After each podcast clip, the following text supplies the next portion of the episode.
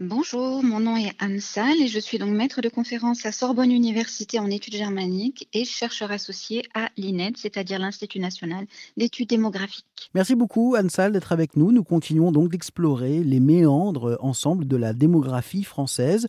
Nous avons parlé des parents qui ne veulent qu'un seul enfant, des couples qui n'en veulent pas du tout. On va parler des femmes maintenant. On, on juge différemment les femmes qui ne veulent qu'un enfant, alors que les hommes, on n'en parle pas. Euh, il y a aussi des hommes qui ne veulent euh, qu'un seul enfant, euh, qui n'en veulent pas deux. Pourquoi tout de suite, c'est plus les femmes qu'on va pas stigmatiser, mais qu'on va peut-être un peu plus montrer du doigt? Alors si on peut tout à fait dire stigmatiser, hein, je pense que vous avez tout à fait raison. Effectivement, les pressions s'exercent plutôt sur les femmes. C'est assez frappant euh, que euh, on a cette idée qu'on associe les femmes à un certain sentiment maternel. Hein, ça fait partie de, leur identité, de leur ADN.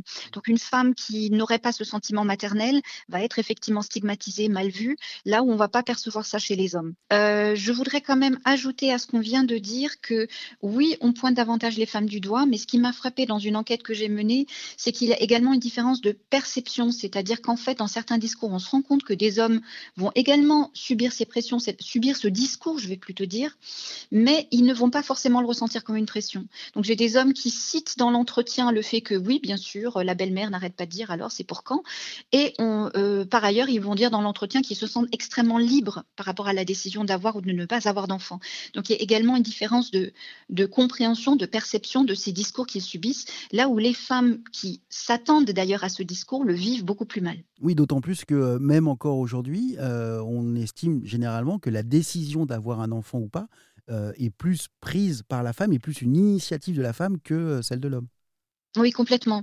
Alors ça, c'est également une, évolution qu'on a connue, parce qu'au XIXe siècle, le contrôle des naissances, c'était plutôt les hommes, puisque le contrôle des naissances passait par l'abstinence, il passait par le coitus interruptus, et là, ça relevait plutôt des hommes. Désormais, on a tendance à considérer que la contraception, c'est les femmes, c'est la pilule, c'est le stérilet, donc c'est elles qui gèrent. Ce qui fait qu'effectivement, pareil, dans mon étude, j'ai des hommes qui vont dire, euh, bah, en fait, maintenant, c'est les femmes qui prennent les décisions. Euh, certains le vivent d'ailleurs plutôt bien, disent, euh, c'est madame qui décidera. Ce qui les arrange peut-être. Mmh, Pas forcément qui les arrange, mais qu'en tout cas, ils considèrent comme acquis et d'autres, effectivement, qui le vivent mal. il y en a un qui m'a pas caché que selon lui, euh, ses filles, euh, sa compagne il lui a fait dans le dos, entre guillemets. Hein. C'est vraiment l'expression qu'il utilise et, il considère que c'est vraiment une situation très regrettable. On n'est pas forcément d'ailleurs dans euh, la même situation. Vous prenez l'Allemagne, il y a un recours non négligeable des hommes à la stérilisation définitive une fois qu'on a le nombre d'enfants qu'on souhaite avoir. Donc là, on estime que bah, c'est aux hommes de, voilà, de, passer par cette intervention qui garantie de ne pas avoir de troisième enfant, par exemple. Et, en France, ça n'est pas répandu du tout. Et oui, et, avant la, stérilisation définitive, il y a d'autres moyens, il y a des moyens de contraception. Il pourrait y avoir la, mmh. pilule pour homme. Est-ce que si la pilule pour homme était développée en France, est-ce que les, du coup les, euh, les avis seraient différents, les injonctions du coup seraient différentes, en tout cas beaucoup plus partagées entre hommes et femmes?